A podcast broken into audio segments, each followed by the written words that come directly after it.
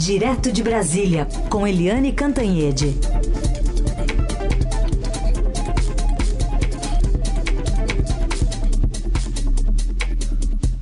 Tudo bem, Eliane? Bom dia. Bom dia, Carolina. Bom dia, ouvintes. Na preparação né, para essa reabertura dos trabalhos, o Estadão estampa hoje o presidente da Câmara, Arthur Lira, que está né, tentando a sua reeleição, distribuindo bastante dinheiro para os deputados aí, já que está sem orçamento secreto para convencer, né, digamos assim, o seu eleitorado. Pois é. é... o Arthur Lira não brinca em serviço, né? a eleição dele ou reeleição dele para a presidência da Câmara é considerada pule de 10. É aquela aposta certa. Por quê? Porque o Arthur Lira juntou as duas coisas que mais valem nesse momento de reeleição para a presidência da Câmara. Ele juntou a força de um governo que está começando, o governo Lula, que apoia a reeleição dele, inclusive o PT apoia a reeleição dele, e a força dele próprio. Né, que tem lá os seus métodos para muita gente. O Arthur Lira é um novo Eduardo Cunha, aquele que tem o comando da Câmara, que tem a Câmara na mão. Né? É, mas isso custa, né? Isso tem custo, né? E o custo, segundo o nosso Estadão, é de 70 é, milhões de reais para é, manter, vamos dizer, tropa unida. O fato é que vem aí na semana que vem Semana que vem o foco vai estar tá no Supremo e no Congresso. Desculpa, porque a gente retoma as atividades do Legislativo e do Judiciário. E a gente vai ter uma. A grande aposta é de uma é, eleição muito tranquila, muito consolidada do Arthur Lira para a presidência da Câmara. Lá no Senado, a situação também é tranquila para Rodrigo Pacheco. Pode ser um pouquinho mais complicada ali do que o Arthur Lira, mas bem tranquila. E o, Arthur, o Rodrigo Pacheco, inclusive, se encontrou ontem com o, presidente Lula, com o, o líder do governo, uh, do governo Lula na, no Senado, que é o, o senador Jacques Wagner, e também com o ministro da Articulação Política, o, o Alexandre Padilha. Ou seja, o Rodrigo Pacheco tem apoio do Lula, tem apoio do governo e a expectativa é de que ele tenha mais de 50% dos 81 votos. Mas, diferentemente do Arthur Lira, que não tem adversário, o Rodrigo Pacheco tem um adversário que é o senador Rogério Marinho, é, bolsonarista de quatro costados, que é senador é, pelo PL do Rio Grande do Norte. É, enfim, isso é importante e por enquanto a gente está interessado nas presidências, lá dentro do Congresso, eles estão muito preocupados com os outros cargos, né? Não apenas as lideranças de governo e de partidos, mas também as comissões e também as secretarias e as duas vice-presidências, as duas da Câmara, as duas do Senado, porque tudo isso significa poder, significa influência sobre os, os parlamentares, carro, né, uma secretária bacana, etc, etc, etc. Tem muita vantagem para o escolhido e também a ligação dele com o Congresso Nacional. Então, semana que vem a gente não vai ficar só falando de Lula e Bolsonaro. A gente vai começar a falar muito fortemente também de Congresso e do Supremo. O Supremo está com uma pauta, vamos dizer, mais amena por uma decisão da ministra Rosa Weber, que é a presidente do Supremo. Por quê? Porque ela não quer competir em exibição, competir em debates com o governo que está chegando. É a vez do governo, ela não quer tirar os holofotes. Mas mesmo assim, o Supremo sempre é o Supremo, sempre tem pautas de interesse de todos nós, de interesse da nação brasileira. Carolina. Eliane, a Polícia Federal hoje abriu a terceira etapa da Operação Lesa Pátria para cumprir 11 ordens de prisão preventiva contra investigados por atos golpistas do dia 8 né, quando houve aquela invasão de, de bolsonaristas é, a sede dos três poderes em Brasília. Agentes vasculham 27 endereços no Rio, Minas, Paraná, Santa Catarina, Espírito Santo e Distrito Federal. É uma ofensiva contra crimes, por exemplo, como golpe de Estado e organização criminosa. Essa operação começou oficialmente aberta né, na sexta, dia 20, quando os agentes foram às ruas e prenderam preventivamente oito investigados, também sob suspeita de participarem ou financiarem esses atos. E aí a gente tem é, ontem a, a, o movimento do Ministério da Justiça por parte do ministro Flávio Dino apresentando um conjunto de medidas que devem compor uma proposta aí é, para combater e evitar esses atos. E é um pacote chamado de pacote da democracia e tem vários itens. Um dos mais polêmicos está sendo a questão de, por exemplo, a possibilidade de retirar postagens do ar em, em duas horas e como é que essa avaliação vai poder ser feita, se tem ou não é, uma prerrogativa de enquadramento de fake news ou inverdades que estão publicadas. Queria te ouvir sobre isso. Essa é uma questão muito polêmica, Carolina. Realmente o pacote tem outros é, outros, é, outras propostas, como por exemplo a criação de uma guarda nacional para cuidar dos entes, é, dos órgãos federais aqui em Brasília, que hoje estão sob o cuidado da Secretaria de Segurança do Distrito Federal, e a gente viu o que, que aconteceu no dia 8 de janeiro. Então, uma Guarda Nacional para especificamente cuidar dos três poderes, Executivo, Legislativo e Judiciário, aqui na, no coração uh, do governo, do, enfim, do poder no Brasil. Né? Mas é a, a questão mais complexa é essa que você chama atenção, que é exatamente a criação de é, mecanismos para é, detectar, é, punir né, e cobrar responsabilidade das plataformas no caso de convocações golpistas, de ataques à democracia, ataques a, a autoridades, etc. E aí uma das questões que pesa, né, que vem crítica, chovem críticas, é que o passado condena. E o, os dois governos Lula, os dois primeiros governos Lula, é, principalmente pelo, por, é, pelo cérebro, né, José Disseu, eles queriam criar o controle social da mídia. Né, o controle social da mídia tinha cheiro de censura né? Só pode escrever o que é bom para mim, o que não é bom para mim, o pau vai comer. Então, é, esse controle social da mídia que acompanhou o, o, fim do primeiro mandato, segundo mandato, etc., né, é, dá todo mundo, opa, fica de olho quando o governo fala agora também em, em uh, acompanhar e responsabilizar as plataformas no caso uh, do, do, do, do antigolpismo, porque o medo é de uma censura prévia, de, enfim, de tentar conduzir, induzir as redes sociais também para serem a favor do governo. Mas atenção, gente, atenção. Uma das coisas que se diz do desse desse projeto é que o executivo quereria ou gostaria de usurpar competências do judiciário no caso de avaliação, de acompanhamento, de, de redes sociais. E aí eu fui conversar ontem, né, legislativo, judiciário, executivo, e na verdade houve uma grande, um grande acerto, uma grande concertação entre os poderes para tomar essas medidas. Por quê? Né? Porque é, as plataformas, elas é, ganham muito dinheiro no Brasil, né? O Brasil é um país imenso que tem mais de 200 milhões de pessoas. É, hoje todo mundo tem internet, tem é, um celular na mão, é, enfim.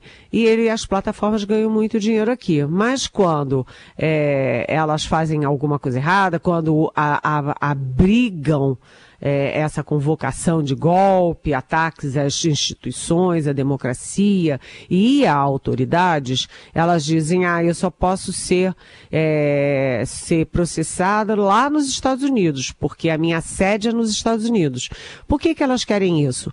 Porque a lei dos Estados Unidos é a mais leniente nesse caso. Sob o pretexto de liberdade de expressão, é, os Estados Unidos comportam tudo. Você pode postar qualquer coisa, até pedofilia na internet, porque é direito de expressão. E aqui no Brasil é mais, é, vamos dizer, mais rigoroso. O ministro da Justiça, Flávio Dino, que está comandando esse processo, ele explicou ontem que não se trata de regulação das plataformas, não se trata de regulação sobre o que é e não é democracia.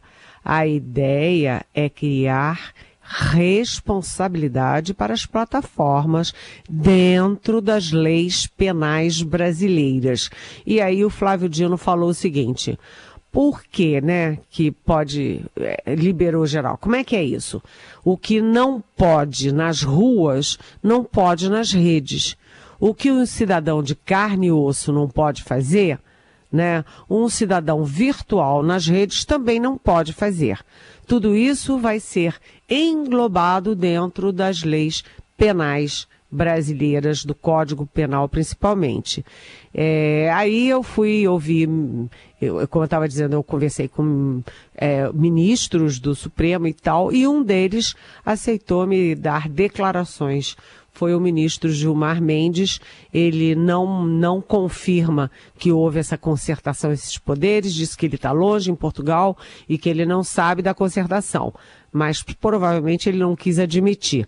Mas o que, que ele disse? Que concorda com o projeto, que é preciso sim responsabilizar os, responsabilizar os provedores, as plataformas, que hoje, inclusive, já são uh, responsabilizadas no caso, de, por exemplo, de pedofilia, de tráfico de pessoas, que são cobertos por tratados internacionais.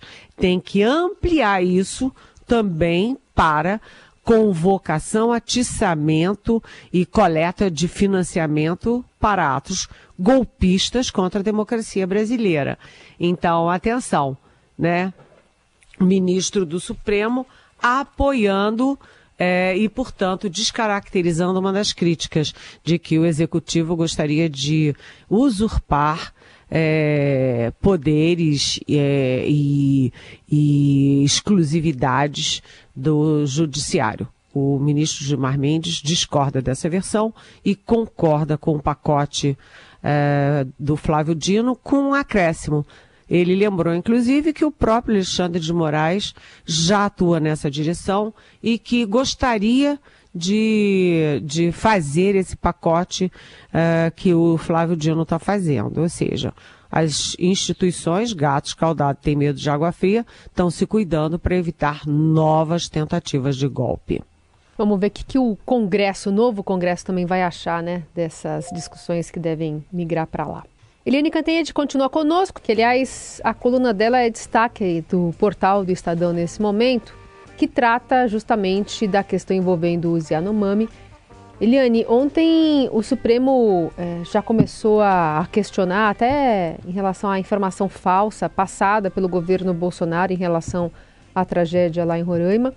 É, é um cerco que está se fechando, né, contra o governo desse presidente.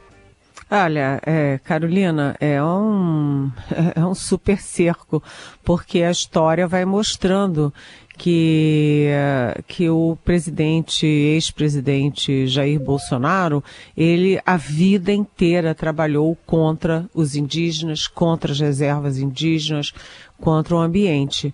Ontem saiu um texto muito poderoso do Lira Neto. O Lira Neto é um dos grandes escritores do Brasil. Eu adoro ele, eu adoro a trilogia dele sobre o Getúlio Vargas. É, atenção, gente, você que está nos ouvindo, você, é, nosso ouvinte, é Lira Neto e a trilogia do Getúlio Vargas. É muito, muito é, detalhado, muito elucidativo e muito bem escrito. Uma leitura agradável, apesar de ser um tema histórico, portanto, tem é ser um tanto pesado por ser um tema histórico, mas é o texto é muito agradável. Mas enfim, o Lira Neto fez um texto ontem mostrando que a, a reserva Yanomami foi criada em 1992 no governo Fernando Collor de Mello. E em 93, no seu primeiro mandato de deputado federal, o Jair Bolsonaro já atuou ativamente, ele e o partido dele da época, um dos vários, né, da dezena de partidos que o Bolsonaro já teve, eles atuaram firmemente para impedir, para revogar a criação da reserva Yanomami. E durante todos os mandatos dele, ele foi contra a reserva Yanomami né? E depois, já presidente, a gente viu as falas, as manifestações, o projeto dele escancarando as reservas indígenas para garimpo, para agricultura, para pecuária, para turismo, para tudo. Ele queria acabar com as reservas. E durante a pandemia, né, a CPI da Covid, inclusive, tentou enquadrá-lo no crime de genocídio, foi uma grande discussão na, no relatório final da CPI, e levar para é, os órgãos internacionais, os órgãos penais da ONU, a acusação de genocídio. Houve essa intensa discussão por causa da ação ou inação do Bolsonaro e do governo dele é, na, na, na, questão indígena uh, durante a pandemia. E aí, ontem, bem, chegando ao Supremo Tribunal Federal. Ontem, o Supremo soltou uma nota, né, uma nota do gabinete do ministro Luiz Roberto Barroso, dizendo que desde 2020 o Supremo é, proferiu diversas decisões determinando, determinando a União, portanto, ao governo Bolsonaro e também a órgãos federais, né, uma série de providências para o, o, os povos indígenas, particularmente os Yanomamis, né?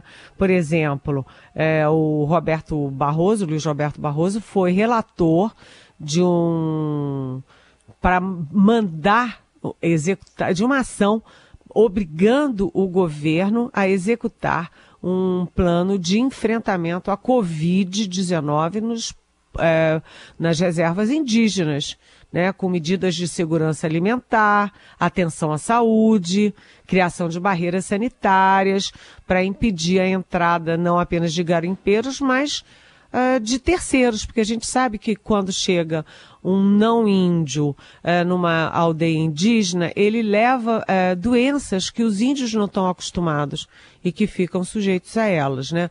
Num outro processo, é, que ainda está tramitando, o STF determinou a execução de um plano de expulsão dos garimpeiros da, da terra Yanomami e de outras seis terras indígenas.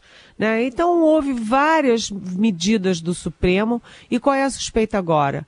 Primeiro, que o governo Bolsonaro não tenha implementado as medidas determinadas pelo Supremo. Um. Dois, que tenha dado informações falsas mentirosas ao Supremo sobre as ações que estava desenvolvendo, né, falsificando dados. Então, uh, o Supremo entra nessa apuração, nessa investigação e vai se fechando o cerco para mostrar o quão deletério o governo Jair Bolsonaro foi contra os Yanomamis, né? As fotos daquelas crianças pele e osso né, subnutridas, doentes, é, é, é, são de cortar o coração. E isso atinge é, a nossa consciência nacional, a nossa, nossa autoestima nacional e joga o país, a imagem do nosso Brasil no fundo do poço internacional mais uma vez, graças ao senhor Jair Bolsonaro.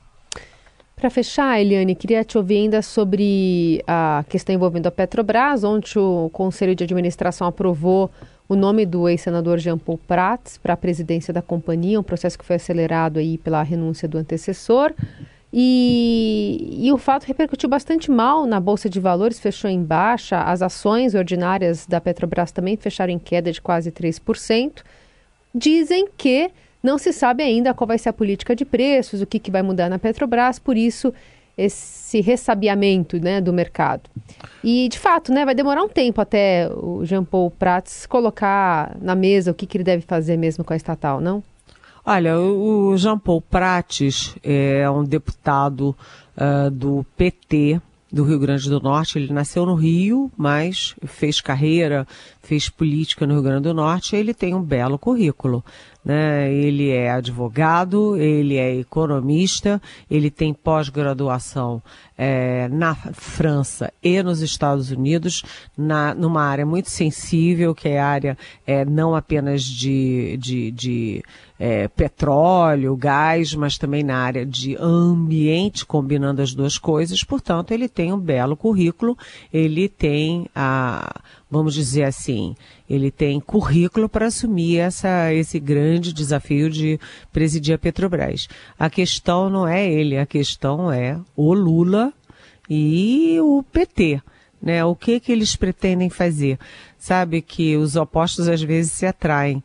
E o Lula e o Bolsonaro tinham a mesma coceira, aquela coceira de intervir nos preços da Petrobras. A Petrobras é uma empresa e tem que agir como empresa, até porque ela tem acionistas e ela tem responsabilidade com seus acionistas. Né? E a responsabilidade dela com o país é ela ser uma empresa sólida que traga lucros, dividendos para o país, empregue muita gente e inclusive para o Tesouro Nacional. Né? Não é função da Petrobras fazer política social. Não é função dela. Mas o Lula e o Bolsonaro sempre quiseram. O, o, o Bolsonaro muito por uma questão eleitoral. Né? E o Lula por uma questão é, de popularidade, né? De, de dele fazer do jeito dele, dele fazer do, é, do jeito dele. Então, há muita incerteza sobre a política de preços da Petrobras, daí essa reação negativa do mercado. Aliás, só para concluir, Hoje o Lula se encontra, já deve estar reunido, se não está atrasado, com os governadores uhum. das 27 unidades da federação e depois vai almoçar com eles lá no Itamaraty, possivelmente também com a presença dos presidentes da Câmara, do Senado e do Supremo.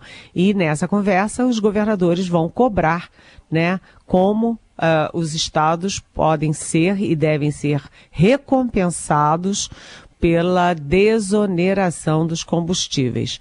Então, hoje, aquela primeira reunião do, Lula com governadores foi uma reunião política de união pela democracia.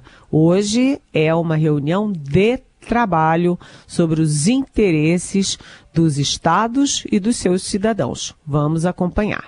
Eliane, obrigada por mais uma semana. Segunda a gente está de volta. Até segunda. Beijão.